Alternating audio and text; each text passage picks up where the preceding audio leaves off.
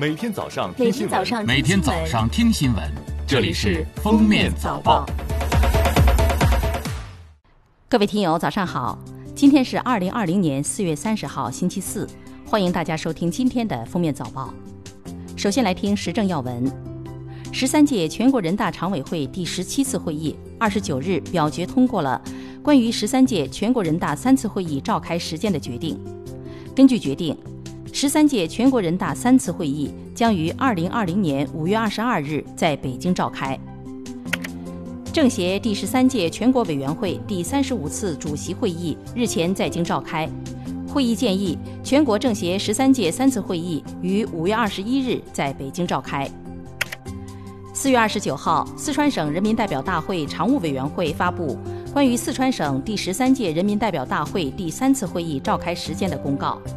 四川省第十三届人民代表大会第三次会议定于五月九日在成都召开，会期预计四天。同时，政协四川省第十二届委员会第三十次主席会议决定，中国人民政治协商会议四川省第十二届委员会第三次会议于二零二零年五月八号至十一号在成都召开，会期四天。四月二十九号，国务院联防联控机制召开新闻发布会。国家卫生健康委新闻发言人、宣传司副司长米峰介绍，四月二十八号，全球累计确诊病例接近三百万例，累计死亡病例超过二十万例，部分国家病例增长较快，对我国外防输入带来新挑战。要继续加强航空和陆路口岸防控措施，提高核酸检测、流行病学调查、集中隔离、医学救治等能力，守好边境口岸防线。二十九号，安徽发布消息，安徽所有贫困县全部脱贫摘帽。截至目前，我国已有河北、山西、内蒙古、吉林、黑龙江、河南、湖南、海南、重庆、西藏、陕西、青海、湖北、江西、安徽等十五省区市贫困县全部脱贫摘帽。记者从国家税务总局获悉，据统计。今年一季度，全国累计实现减税降费七千四百二十八亿元，主要由以下两部分组成：一是二零二零年新出台支持疫情防控和经济社会发展的税费优惠政策，新增减税降费三千一百八十二亿元；二是二零一九年更大规模减税降费政策在二零二零年继续实施形成的减费降税四千二百四十六亿元。下面是今日热点事件：五一假期将至，记者通过各机票预订平台搜索发现，五一期间国内各大航空公司的机票延续了三四月份的低价，往年一些热门航线也出现了不少一至两折的价格，其他国内主要城市间的多个航班优惠价格保持在三至四折。多家在线旅游平台预估，今年五一国内机票均价为五年来的最低值。残疾人旅客不能从网上购买专用火车票的问题解决了。四月二十八号起，残疾人旅客可在铁路幺二三零六网站，包括手机 APP，购买铁路残疾人旅客专用票额车票。需要拿着残疾证到火车站购票窗口买票的情况一去不复返了。二十八号，四川彭山江口沉银遗址三期考古发掘结束，前后历时三个月。发掘五千平方米，勘探面积一万平方米，出土文物一万多件，重要文物两千件。此次发掘中最重要的是发现了一枚金印，印面铸有“蜀氏子宝”四字。蜀氏子宝的出水堪称重大考古发现。从印文可知，这枚金印为明代蜀王世子所拥有，印台边长十厘米，厚三厘米，含金量高达百分之九十五。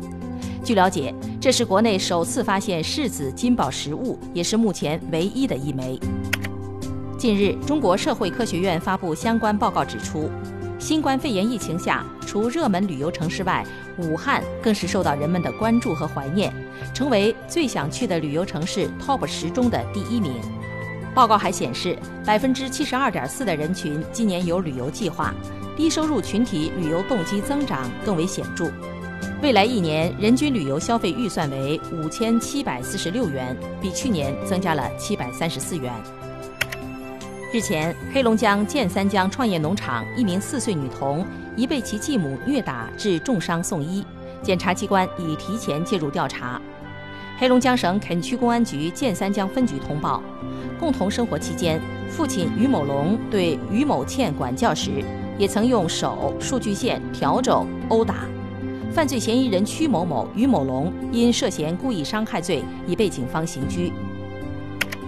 日前，山东青岛小珠山火灾初查结果公布，经初步调查。四月二十三号十四时三十分许，青岛腾宇天齐工贸有限公司在黄岛区小珠山博胜苑景区进行围网安装时，因违规焊接作业引燃周围枯草，导致火灾。